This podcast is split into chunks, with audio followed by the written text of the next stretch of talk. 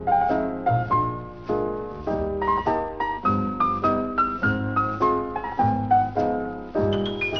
家好，欢迎来到第十期随机应变，我是陈潇涵。今天做客随机应变的嘉宾是贾萌老师。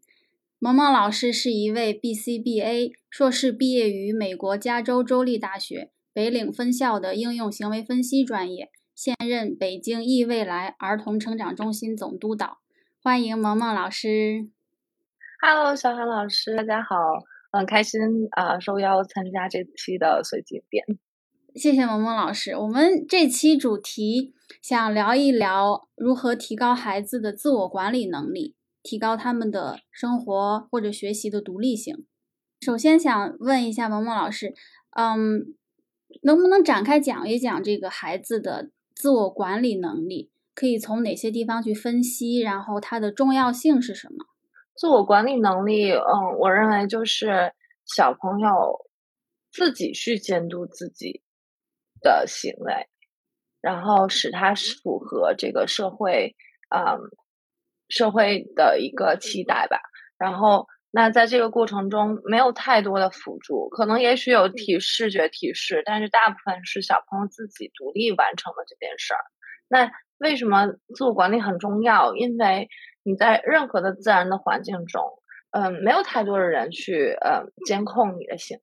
对吧？包括我们去幼儿园，那我们老师也只是，比如说三比三十的样子，对吧？那你去小学，等一个班有四十个小朋友，那可能有一位老师，所以就是你可以看到这样的比例。所以，那在这个过程中，小小朋友怎么样能够，呃，自己去在这个环境中学习和，嗯，在这个过程中能够受益呢？其实他会是需要，比如说我上课的时候认真听讲，对吧？我在和小朋友在一起的时候，我可以啊保持一定的呃规则性，对吧？我有问题，我怎么样解决，对吧？和小朋友冲突的时候，我怎么办？啊，所以其实我自己的任务自己完成，对吧？我可以跟着老师的步调去完成自己应该完成的作业，对吧？那这个其实，然后包括我可能会记呃上课的过程中呃。老师留的一些，比如说记事啊之类的，然后回家可以完成呃相应的任务。那这其实整个过程中没有太多人的监督监管，所以这个部分其实嗯，我们看来就是自我管理。那但其实大家想想，我们的生活其实也一样，我们上班对吧？我们学习，我们在这个过程中都是你自己做的决定。然后我们为之这决定去付之努力、付之行动，我们平衡呃生活和工作的一些琐碎的事情，那可能还有家庭，也许还有孩子，对吧？其实我我我们需要很多的自己去计划的能力，我们需要自己去在这个计划中如何去平衡我们的呃突发的事件，对吧？我们说我们希望小朋友能具备适应变化的能力，那在这个。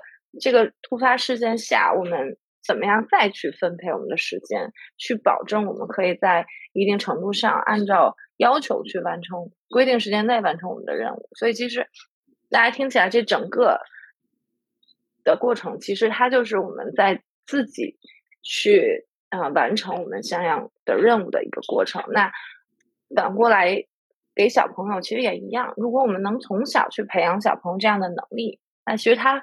很早一步可以去脱离家长的一些监管，那家长也可以很放松、很轻松，然后也很开心和小朋友更多、更多的也许是玩的时间，而不是说我要求你要做什么、什么、什么、什么。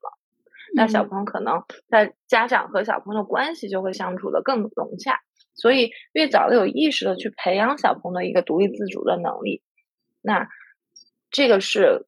嗯，我认为是更重要的一件事情，因为小朋友在小学的时候，其实就是或者小学之前的这个阶段，其实就是习惯养成的一个过程。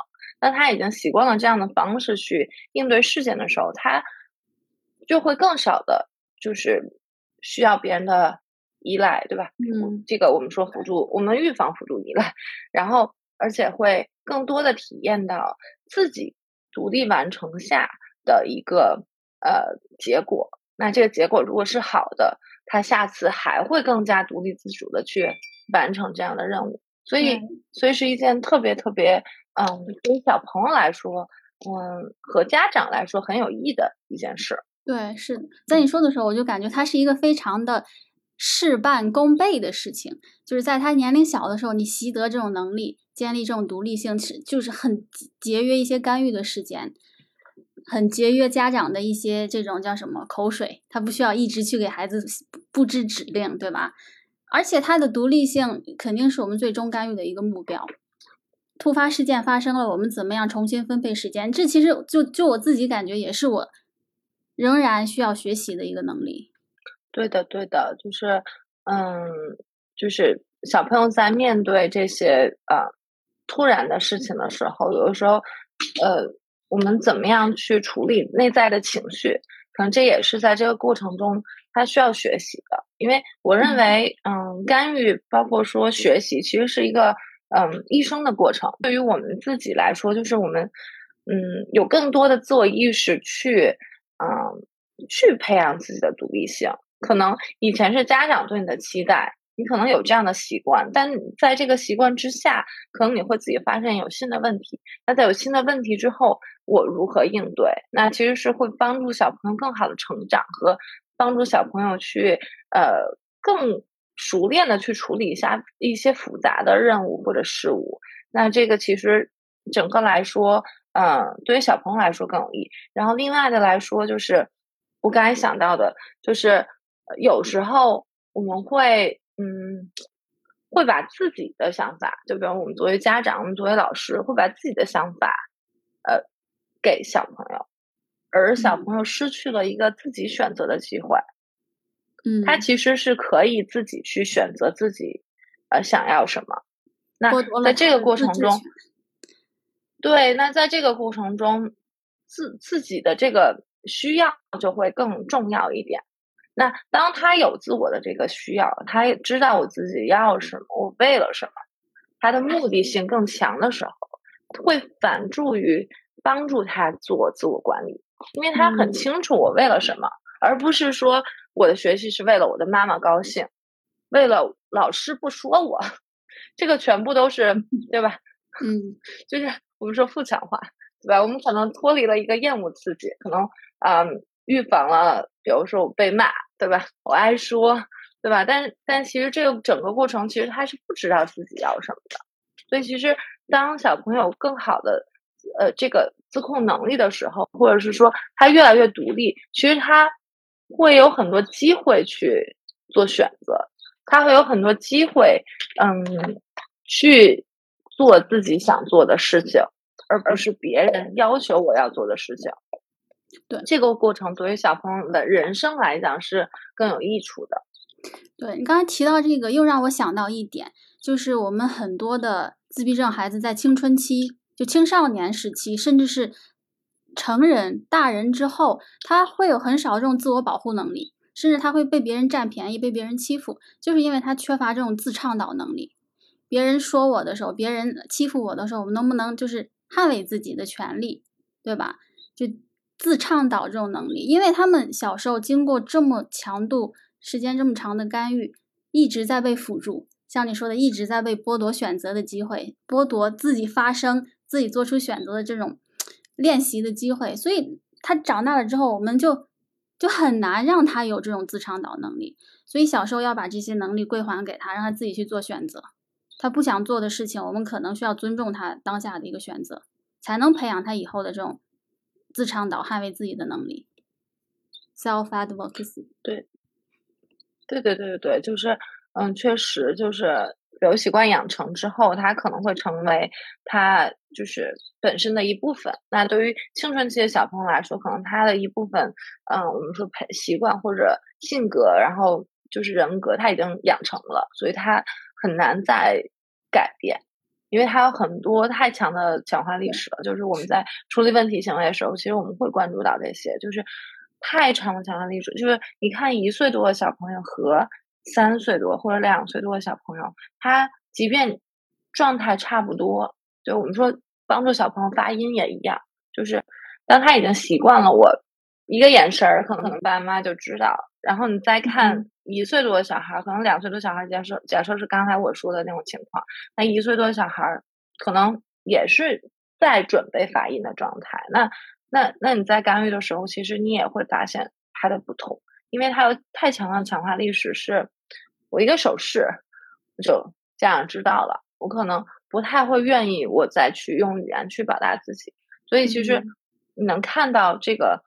就是我们说行为的这种强化历史，它的一个一个你不可不可考量也不可抗拒的这样一个一个因素，因为因为它就已经成为他自己生活的一部分了。就是我们一直在伴随着自己的强化历史，而我们想改变任何行为去抵抗这种强化历史的时间的话，我们可能会花费更多的时间，甚至是比以前这个强化历史更长的时间去改变某一个行为。所以，所以其实。如果是这么说的话，其实，嗯，我们看到就是说，越越小去帮助他去适应目前的社会，去帮助他培养他更独立，会有助于未来他的一个成长。但如果假设说我六岁我才想这件事儿，那六岁已经小朋友很多的自我意识，他已经知道我自己就是有以前很很多的这个呃强化历史，那可能想改变，也许十二岁可能他才能改变，而且还要保证在这个当。当下这个六年的时间没有任何，就是强化历史。对你刚才说的意思，是不是就是他一个手势就家长包办了，替他做了，他不需要自己做，是这个意思吗？啊，对对对，就因为我们看到，比如说五岁、四四四五四五岁的小朋友，他可能一开始也没有发音，他可能发音在在言语上确实有这个迟缓的。部分哈，但是但你发现了，就是我们仿说建立仿说，我们促进他提要求，但你会发现说他在最开始有太多的嗯时间是没有太多语言，我可能用哭来表示我说出，就是我或者是我可能可能在家我们也有一些小朋友，比如说挑食啊或者什么，那家长其实你可选的就那么些，然后他已经习惯，也许自己就拿过来了。因为随着他能力越来越高，对，越越强大，他可以自己蹬搬个椅子上去拿东西，不需要家长的帮忙。那在这个时候，他他自发语言的提高会更少，因为他越来越强大了。他不像我一两岁的小朋友，我可能还需要别人的帮忙，我可能走还走不稳呢，就更何况我去爬什么地方去够我想要的东西。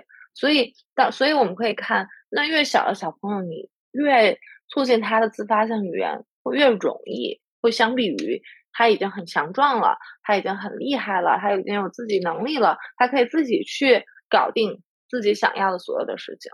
那时候可能很，他很难就是激发他，就是你激发小朋友自自发要求的时候，你会花的时间更多，更多。而且你会会想，啊，你生活中机会有哪些？而且还要全家人都要保持一致，对吧？这个这个事情其实整体来说是更难的一件事儿。嗯，那他建立这种自我管理能力这么重要，我们应该怎么做呢？或者能不能讲一下你在自己的实操中是怎么样帮小朋友建立这种呃管理能力、自我管理能力，提高他们的一些自主性？嗯，我觉得对于小一小的、小一小的朋友来说，我会更希望他能够，呃，首先我们之前说的培养他好的习惯，比如说我在家里，因为我现在每个小朋友可能都是家里的宝贝，有一个小朋友，所以，嗯，我们希望家长可以，比如说我进门自己把鞋放好，自己把东西放好，我吃饭的时候我自己。自己可以吃，我吃完把盘可能擦桌子，把盘子这个放到水池，就是很多事情他的一个呃，甚至我可能帮家长做一些家务，就是我成我是家庭的一员，而不是我是家中的小公主、小公小王子，对吧？就是让小朋友开始认为说我我是家里的一份子，而不是我是被保护的那个人，就这种角色上转变或者。呃，情感上的转变其实是一件比较比较重要的事情，因为你可以想，如果说一个小朋友他可能压根儿不需要自己动，我们就不说表达了，压根儿不需要自己动，他的生活就可以很满足。很舒服。对，那他其实你可以就想想一下，这个这个小朋友就像襁褓里的宝贝，对，就他已经保护的非常的好，他可能就也许就躺着就可以把一天我的所有的需求都满足，那他其实更像是小婴儿的状态，对不对？嗯，但是但是如果当他发现说，因为我们的小朋友，比如说他在四五岁的时候，或者三四岁的时候，当他他是很喜欢这种社会。这个呃赞美的，对吧？他是很喜欢，就是被别人夸奖。他很喜欢我自己可以真正完成一件什么事儿。当他自己发现自己可以完成什么，这个小朋友非常的开心，他会可能再练习。所以我们其实可以抓住小朋友这个自然发展过程中他就会有的部分，对吧？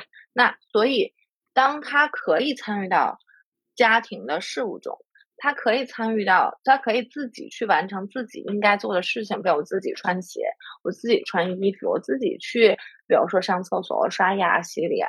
他其实对于他来说，整个来说是一件高兴的事儿，因为他发现我再也不用别人的帮忙，我可以完成这件事儿，而且我还得到别人的夸奖啊！妈妈会非常惊喜、开心的看到我自己可以这样做。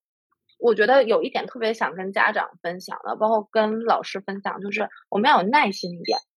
为什么呢？因为可能小朋友在最开始的时候，他就是不太熟练。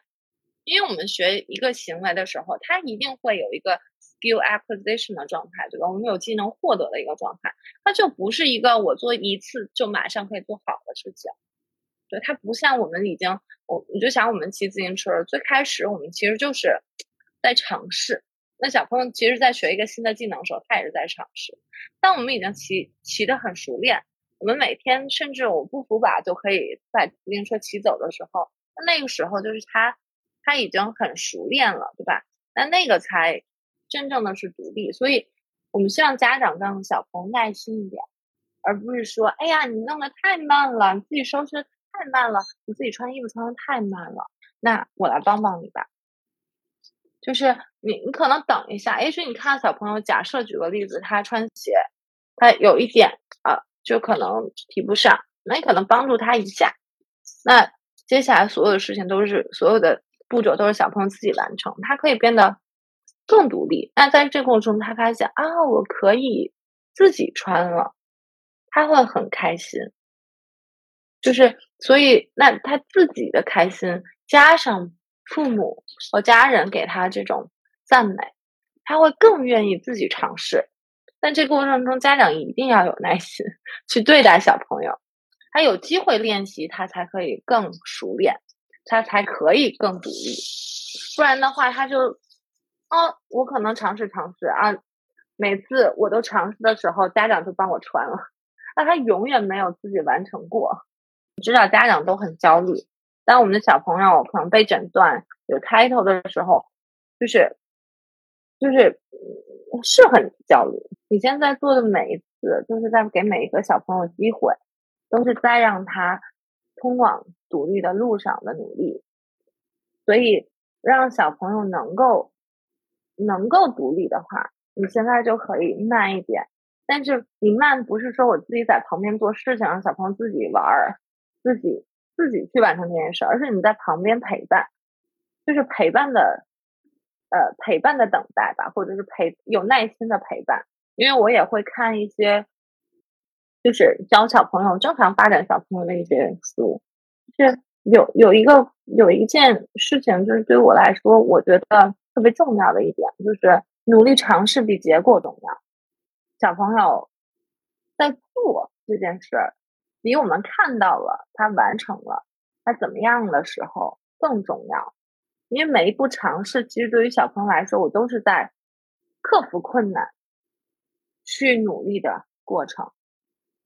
嗯，而不是因为我们会看到好多小朋友畏难，对吧？畏难情绪特别严重，然后让他小很难很难说，我接下来在小学里去跟别人很好社交，对吧？那。那其实你小时候你就可以培养这件事儿。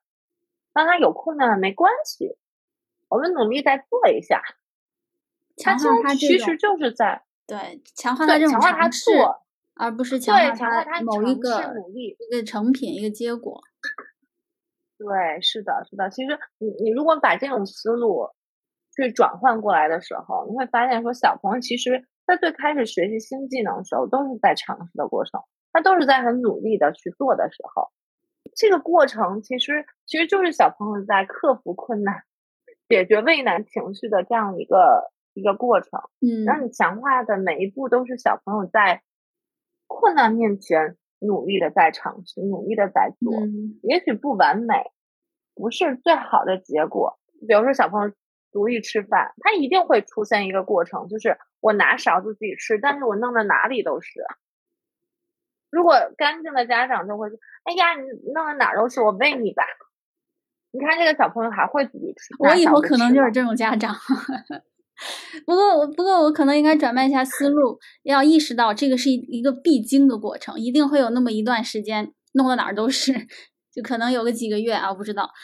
但是就要给自己这种端正这种态度，以后遇到这个时间要接受它一定是个必经过程，不要人为的把这段时间拿走，就为了自己的洁癖，所以让孩子没有这个探索的过程，而是我去喂他。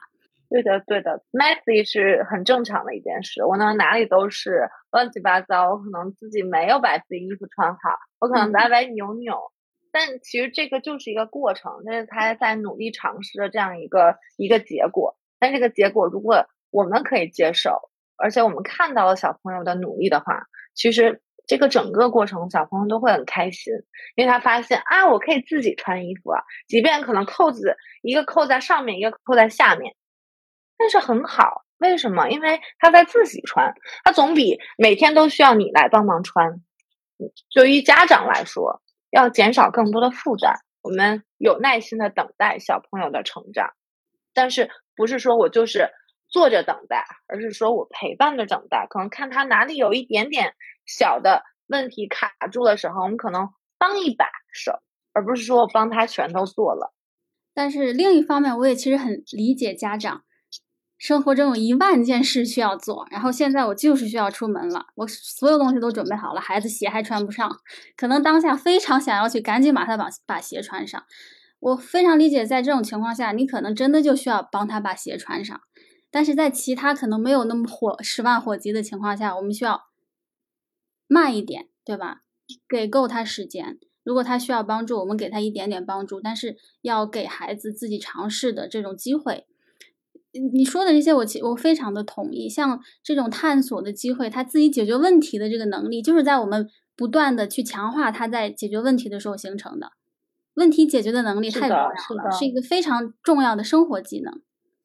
对对对对，就是我也我也是这样认为。所以就是我，而且我也深有体会。就是因为有家长会说：“哎呀，我就是就是十分钟，对吧？我没有时间去。”去让他等着他自己穿，所以我才会帮他穿。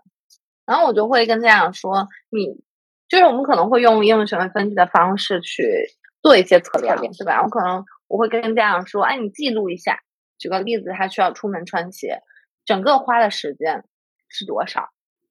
那如果你取一个平均数，你一天一周五天，他可能平均呀，假设都需要十分钟，或者是都需要十五分钟的时候。”那也许你，你你就早起十五分钟，对吧？你你把这个小朋友穿鞋的过程，你给他留出来，就是那那他其实一定会够时间自己完成，因为你事先都已经就计划好了这件事儿，所以就是就是很多时候其实是的，我们都很忙，我们都很辛苦，我们每天家长的繁琐的事情特别多。焦虑的事情也特别多，它不只是生活中的，它很多时候是工作中的。因为现在的节奏非常的快，嗯，尤其在比如说一线城市，其实嗯，生活压力都非常大。就是我们非常理解家长的处境，而且可能有的时候就是比如说老人带呀这些事儿，就是我们都能非常理解。就是但是就我们内心有一个小的怎么说，有的声音，小的声音，或者我们已经知道。哦，可能小朋友出现这个过程，所以我们会有些时候做一些准备工作，我们可能跟我们的父母，比如说家长的父母，如果这个小朋友是老人带的话，告诉他啊，我希望我希望小朋友现在这样这样这样。如果他那样那样的时候，我们可以就是就是给他一些时间。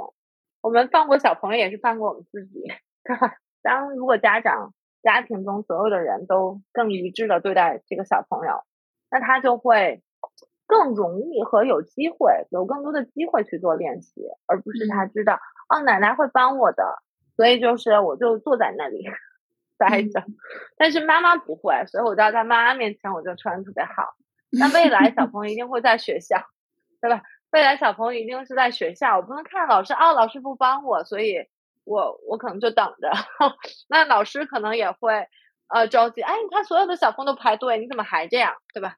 那他可能老师都帮他穿，但是很正常，因为在集体环境中，就还是说这个习惯可能没有培养好。所以说，当你在培养小朋友的某一个习惯的时候，保证全家人都是一样的方式对待小朋友，是一件很重要的事情。其实就跟我们处理问题行为一样，对吧？不是说在这个人面前我这样做，在那个人面前我那样做。当他发现我在所有的地方都需要这样做的时候，他在自然环境中也一定会这样做，因为他从来没有可能性不自己完成。而且另从另外一个角度来说，他练习的机会更多，对吧？就像我们练小朋友提要求一样，练小朋友这个自己穿鞋一样。当他就是如果有人帮助的小朋友。如果假设啊，我可能是一个一周有两次练习的机会，但是所有的人都保持一致的时候，也许他有二十次练习的机会。那这二十次机会相比于两次机会，你可以看到，就是数字的对比，看到就是那小朋友一定二十次的这样的小朋友，他肯定更快的学会某一项技能。那两次的小朋友可能会他规划。更长的时间才能学会这个技能。那家长，我们就说家长所花花费的时间和小朋友所花费的时间，其实是更一个更一个更久的事情。那家长可能会更焦虑，所以还不如我们花更短的时间去。也许我们有更多的耐心去陪伴小朋友，但是他一定会更快的独立。当更快的独立的时候，小朋友小朋友解放了，家长。也解放了，因为小朋友可以啊自己特别开心的做事情，家长也不用说啊我去帮你做这个，我帮你我得帮你做那个，对，就是就会更开心吧。我觉得这个家庭氛围可能会是一个更和谐的状态，所以也是这样的原因吧。就是我觉得就是才有了这些想法，才有机会和大家分享。嗯，刚才你说的习惯的形成这一点，我特别同意。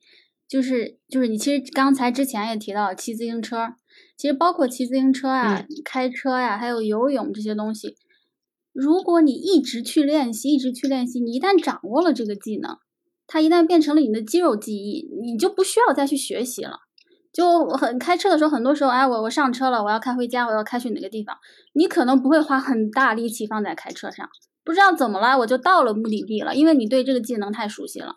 包括游泳，你一旦学会了之后，你就忘不了了，什么时候你都能跳进游泳池里、跳进河里去游。包包括骑自行车，你一旦学会了，这就是你的一个技能。但是你如果没有学会，你需要每次都去学，需要花很大的一个能量，花很大的时间去学这个技能。这其实就是，我觉得跟你刚才说的那个问题行为也有异曲同工的意思。我一旦掌握了这样一个技能，它已经变成我的习惯，或者它就像一个本能一样。我一遇到这种情况，我就这样反应。它是非常节省体力的，节省脑力的。是的，你很自然而然就这样反应。如果我形成了一个很好的习惯，我在这种情况下我就要这样做。我遇到这种情况，我就是这种心态。它就是一个像一个条件反射一样。如果没有，那你需要当下还要去分析，你还要去去解决这个问题，就会花费更多的一些时间。你提到这个问 effort，对的，response effort 是吧？对对对对，就是你的你的你的 effort，你你需要所花费的能量会更多。那你的花费能量是和动机有关的。就有的小孩为什么会说这件事很难？对不起，我就走了，我不做了。那是因为什么？就是这件事情我需要花费很多努力，我需要花费很多能量去完成，所以我就不想做了，我就我就自然的行为上我就就走开了，我就逃避了这个任务。那但是但是如果这件事儿我已经会了，对我不需要花我花那么多的精力去做，那我动机可能还保持非常的强。对，是的，就像。说到最小的装书包，写完作业自己装书包。我每次写完我都装，不会去花很多力气去想这个事情。如果我这个没不是一个习惯，可能每次还需要家长去叮咛、去唠叨、去给他这个指令。所以，我我很同意你你刚才讲的，在小时候小龄的时候建立这种行为规范，培养他一些习惯的一些重要性。就是这是刚才说的，对于小一点的小朋友，那对于大一点的小朋友来说，就是。他已经，我们想，可能他已经有很多的历史了，对吧？他可能很多历史就是，哦，我没有这种经历，我没有做过，所以可能是家长辅助会比较多。我其实很多时候都是辅助依赖。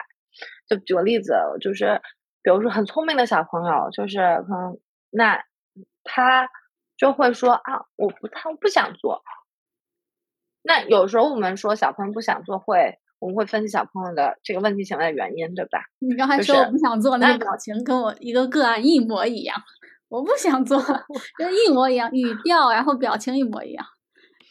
对，可能对，就是小朋友之间可能会差差不多，对，可能会有相似之处吧。但是就是我不想做，他就是总是说我不想做，不想做，对吧？然后那我们会在分析小朋友不想做的时候，我们会想是坑度还是 won't do，对吧？他是。不能做还是不想做，是真正的不想做。不能做是能力问题，我们可能会帮助他获得某个技能。不想做就是动机的问题，是他有能力完成，但是他不做。嗯，那他可能有的时候就两两者都包含。他既是没有这样的，嗯，无力，比如处理事情的这样的一个能力。因为他每次可能都辅助依赖了，所以在这个方面他可能就是能力问题，他从来没有经历过，每一次都是，啊，家长可能是在，呃，告诉他，或者家长去告诉他怎么做，但他从来都不是我发自内心的，我独立的去完成这整个过程，去完成整个的解决问题的过程，所以当他再和别人有冲突的时候，他还会用一样的，一样的情况去做这件事儿。当别人给他有要求的时候，他还会用一样的这样的环境，就是一样的行为去去表达我我不想完成，我不想做，对吧？就是所以就是就是就是我不想做，所以他就可以，比如说我不做这件事情，或者我用讨价还价的方式。我们说阿斯的小朋友，其实他能力整个能力都很好，然后但是他也会产生一些问题行为，他可能会说啊我不想做，然后啊我能这样吗？我我能。比如说少做多少时间，我能先玩两分钟，然后我们再做嘛？他会非常好的跟你讨价还价，就是因为他有这个能力，他有这个语言表达的能力，而且而且我们看到这样的小朋友，通常他有很强的强化历史，是这样做的。但如果对这样的小朋友来说，我们只能给他规则。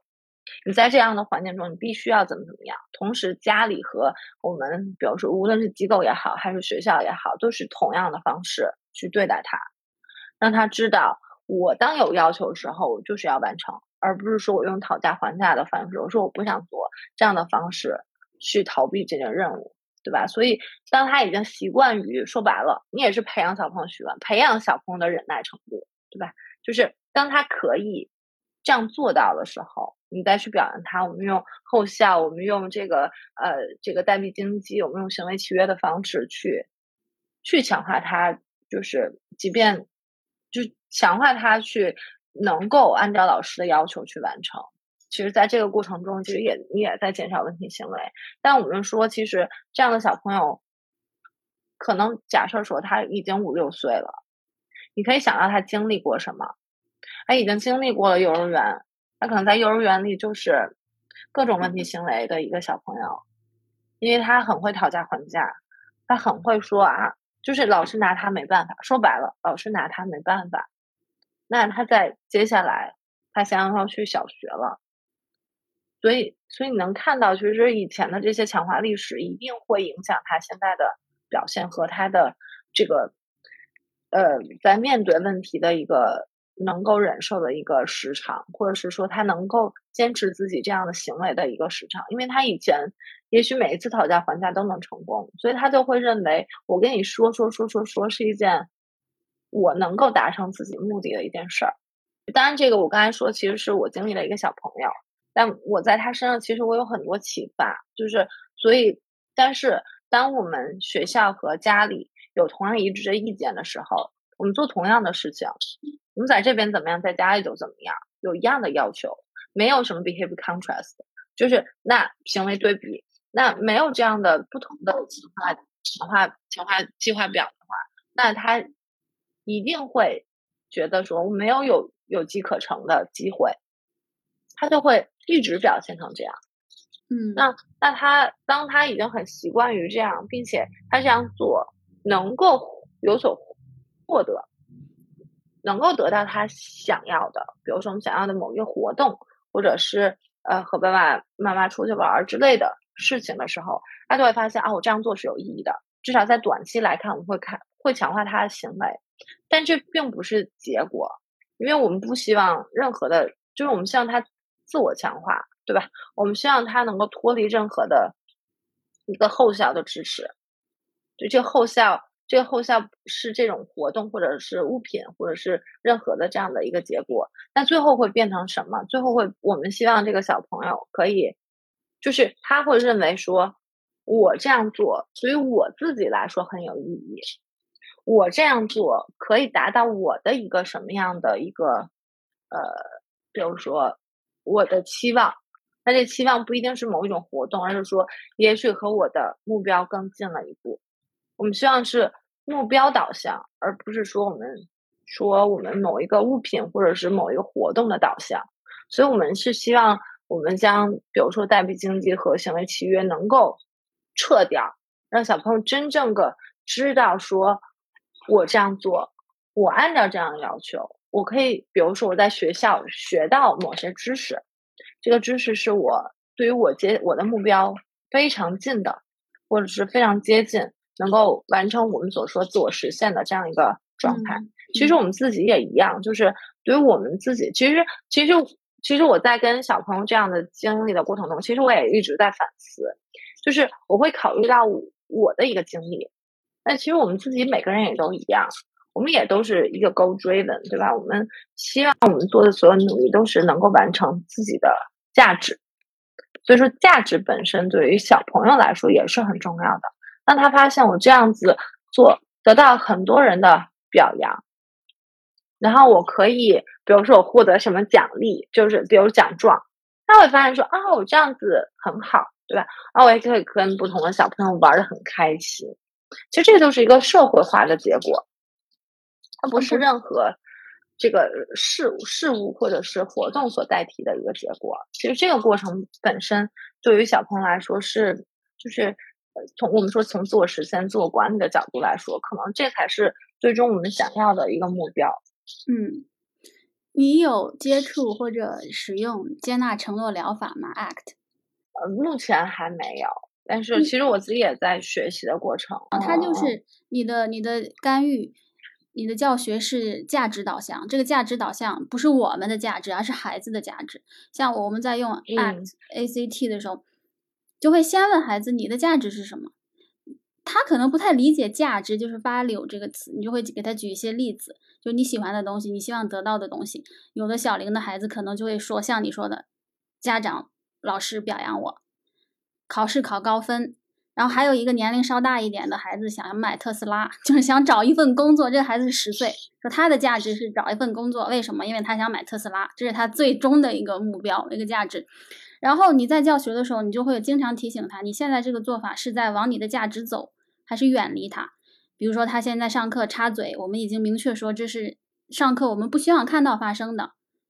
呃，相反，我们希望看到是他举手回答问题，而不是老师说的时候他在下面说另一件事情。那他说另一件事情的时候，我们就会提醒他，你现在这个做法，你这个行为是在帮助你离你的价值更近吗？就你所有的这些教学啊，你说的这些话，甚至这些辅助，都是以他这个价值为，呃，为为依据的。所以你在说之前，你还提到一个什么，就是很开始的时候，就一直给我一种一种这种感觉，就是你的一些教学模式、教学思考是跟这个 ACT 非常一致的，就会关注到一些他的心理发展、一些情绪方面的。东西对，是的，是的，尤尤其其实也是跟就是我最近接的一些个案就有关。然后，其实在这个过程中，包括其实，在与家长过程中，为什么我说 ACT 就是就是我说我可能有一些了解，其实我也是和在和家长沟通的过程中，我希望家长去接受他自己。就是有时候，有时候真的就是家长放不过自己，所以放不过小朋友，或者是他没有意识，就是他们的焦虑和着急可能会影响到小朋友。所以在这个过程中，我会呃告诉，比如说我们说家长，那我们的目标是什么？我们期待是什么？那小朋友现在的情况是什么？他有没有向我们的这个方向走，对吧？那就是我们比如说考虑以前，总是家长会问啊，我的小朋友多长时间能够好？或者他是不是因为以前的什么事情影响了现在，对吧？那我说，我就会说，你你考虑以前的事情，其实没有任何的意义，它不会帮助你去呃解决未来的事情，而是我们考虑到当下的一个状态。那现在是怎么样的？和我们的目标有多近？那如果是他已经在往这个目标努力的话，其实本身我们已经看到小朋友进步，所以这其实有的时候能让家长放下，能让家长能够不要那么的。焦虑，因为他所有的，如果他不理智，他是一个非常感性和这个敏感的人，他是很就是很忧郁的这样一个人。其实他的情绪，他他也不会有很好的情绪控制。那他的情绪控制不好，一定会影响他周围的人，包括他的小朋友。所以，所以我大概其实我我就是，虽然我没有把他这完全就是应用到小朋友，当然我很开心，就是嗯。就是提到说，我我现在想的事情，其实是考虑到了小朋友这些，他的一个就是就是这个价值的体现，其实跟是比较符合 ACT 的表方式。所以就是因为因为确实对于对于大一点的小朋友来说，你需要考虑到他的情绪，需要考虑到他的，因为他不是说你要求他，你引号的压榨他，就是他可以或者压迫他，他可以做到的。因为我们看到。比如说，我们就会说想就是惩罚的副作用，那你对他大声说话，他也会大对你大声说话，因为他你你示范了一个不好的行为给他，他会他会学会，对吧？他也会用到他的生活中。那其实你在示范一个不好的行为，我们未来还要解决它。所以就是那其实我也是出于这样的考虑，会考虑到小朋友的一个内心他当下的一个需求，然后然后我们如何去帮助他去实现他自己。而不是我我们想让他成为的人，嗯因为我我们给小朋友定目标，都是希望他能够他的符合他未来的生活，因为在未来我们不存在，在他的生活中，我们不会陪他一辈子，永远都要离我们远去，对吧？我们我们也要放手，但是当没有我们的时候，这些要求没有我们这些要求，没有我们这些这个这个关注的话，对。对，没有这些的话，他是不是还可以展现他的能力？嗯，所以其实他也会跟我们所说辅助依赖有关。所以就是，所以我的所有的核心的目标都是想让小朋友更独立。但是在没有我们的时候，所以，所以其实，在考虑到这些的时候，其实就可能会跟你刚才说的 ACT，比如说我跟小朋友工作的一种方式是有关的，因为。你未来一定是他的 goal driven，不是我们的 goal driven。他一定是为了他的目标努力，不是为了我们，为了爸爸妈妈的目标努力。所以其实也是因为这个这个原因吧，所以可能会嗯，跟你刚才说的这个 ACT 的一些工作方式是相关的。对，我觉得非常好。你有不同的一个底层逻辑，不同的一个思考方式，一定会影响你的教学的。那你的教学目标可能就会基于这些东西去建立。嗯，那刚才我们说了很多建立内驱力啊，提高孩子呃这种独立性，有没有一些比较容易上手的，就是比较具体的方法或者策略给家长或者给老师的？刚才刚才有提到一点，就是我们对家长的要求要和我们在机构里做的一致。对，就是我们避免出现行为对比，对吧？然后就是全家人保持一致，就不只是爸爸妈妈，可能爷爷奶奶、姥姥姥爷、阿姨都是一致的对小朋友，所以就是全家人可能是有一个方案，那我们所有的人都按照这个方案走。当然，在爸爸妈妈可能在这个过程中需要跟老人有一些沟通调控，而不是总是说他，哎，你怎么怎么又这样了，对吧？可能相互之间是一种提示的关系，对吧？我们希望家庭和谐，小朋友才能变得更好。那这是刚才说我们说全家人保持一致。另外就是刚才说的，就是当我们在培养小朋友呃这个行为获得某一个技能的时候，我们需要耐心的陪伴。所以就是你肯定会预先设计一些时间，这些时间是符合小朋友当下能力的。我们要给他足够多的机会，他才有可能去获得，对吧？那这些机会不是说我假设我就练穿鞋，我就一直不疼 练穿鞋，不是的。我们希望这个最后还最好是有一些自然强化物，对他可能穿鞋就为了出去玩儿。然后他可能穿鞋就是出去出去买好吃的，他可能穿鞋就是去为了去爷爷奶奶家，对吧？就是我们还是去希望说这种自然的这样子强化物是在小朋友生活中的，而不是说我们说啊，不是那个萌萌老师说你要多给有机会练习嘛，所以我们就一直练，会让小朋友好烦呀这件事儿。就是还是我们要想到说，我们给小朋友一个任务，我们的目标是？我们的目的是什么？？The function 对吧？我们一定要想到这个目的，就是他当下完成这个行为的目的是什么，而不是说就是一直练。这个一直练不是目的，而是一直练会让小朋友烦，让他小朋友没有方向感。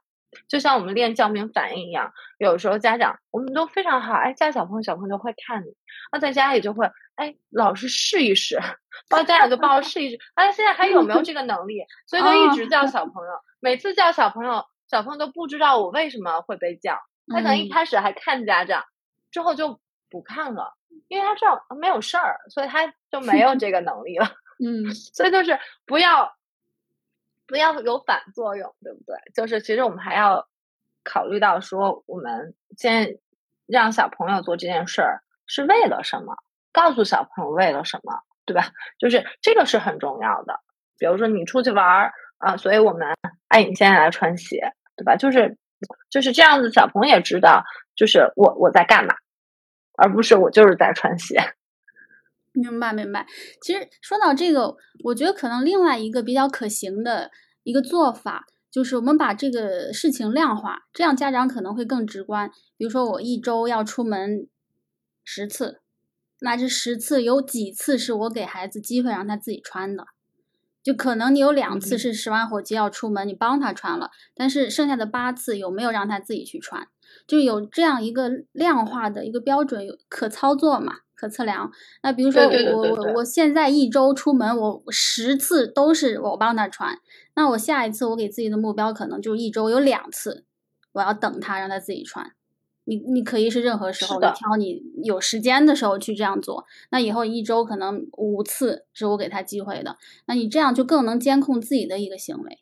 作为家长，是的，是的，特别特别特别好。对，然后而且我之前也呃跟我督导老师，我也会，因为他在幼儿园里工作，然后我们去教小朋友对缺失物品提要求。因为有的时候我们在机构或者在呃就是。特定的环境中练习这个能力，它是很难泛化到自然环境中的，所以我们才会这样设计。就是我要求老师，我们可能列一天中所首先啊，一开始练一天中所有的机会，你可能会有机会让小朋友，比如别的小朋友有我，但但我没有，或者说我现在特别需要这个东西，但可能它不存在的情况。然后假设说，举个例子，假设说是三十项，那我可能每天。从里面随机抽十个机会，那我今天是这十个机会，假假设明天有可能是另外十个机会，但我每天可能都是十个机会，就是这样子，你心中有数，你知道什么时候我可以做这些练习，而且这些练习，而且因为你多，其实说白了也是多次反复的练习，但并不是说我一天三十个机会，每天都是这三十机会，每天都是这三十机会，那小朋友其实就已经习惯了。但其实生活中不是这样，生活中不是这样的习惯，就每次都是啊，别的小朋友有牛奶我没有，不是这样的，对吧？可能今天我椅子被别的小朋友坐了，对吧？然后第二天有可能是别的小朋友有他自己的呃，比如说玩具，我没有被分到玩具，对不对？就是就是对吧？就是还是说不要太多的。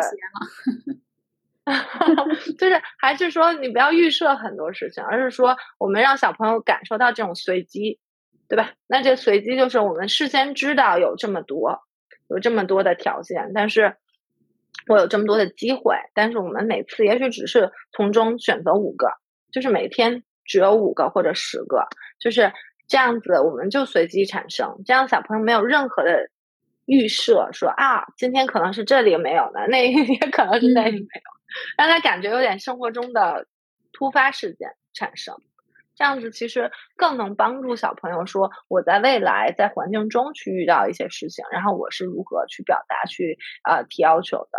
对，这也是一个在家里或者在学校里可以练的一个技能，自发性的提要求，对缺失物品提要求。对对对对对对，嗯，好。我们今天聊了很多，萌萌老师还有其他补充的吗？我觉得刚才其实都已经提到了，就是我们之前说的，无论对呃，首先对小朋友来说的习惯的培养，我们培养小朋友一个独立的意识。那家长可能在培养小朋友独立的意识，需要给小朋友一些成长空间。但这个成长不是小朋友自己成长，而是说我们陪伴，有陪伴的成长，每个人保持一致。无论是在家里、在学校，还是所有的家人，我们都用同样的方式去帮助小朋友。然后，另外就是在帮助小朋友过程中，我们需要呃这个强调你的努力，你在克服一件困难的努力啊。我们看到看在眼里，哪怕结果或者是说它呈现方式并不是最理想的状态，但是我们要知道，小朋友在学习学习的路上就会有问题，对，就会出现不正确的事情。但这个不正确，至少他在往我们的最终目标努力。所以说，我们要表扬表扬小朋友的每一次每次的努力尝试。那这对于小朋友接下来去克服困难，我的一个呃解决问难情绪，其实是非常有益的一件一件事情。嗯，太好了，谢谢萌萌老师。啊，谢谢小韩老师，很开心能够跟大家有一些这样的分享，也很感谢小韩老师啊邀请我来到随机应变。拜拜，拜拜。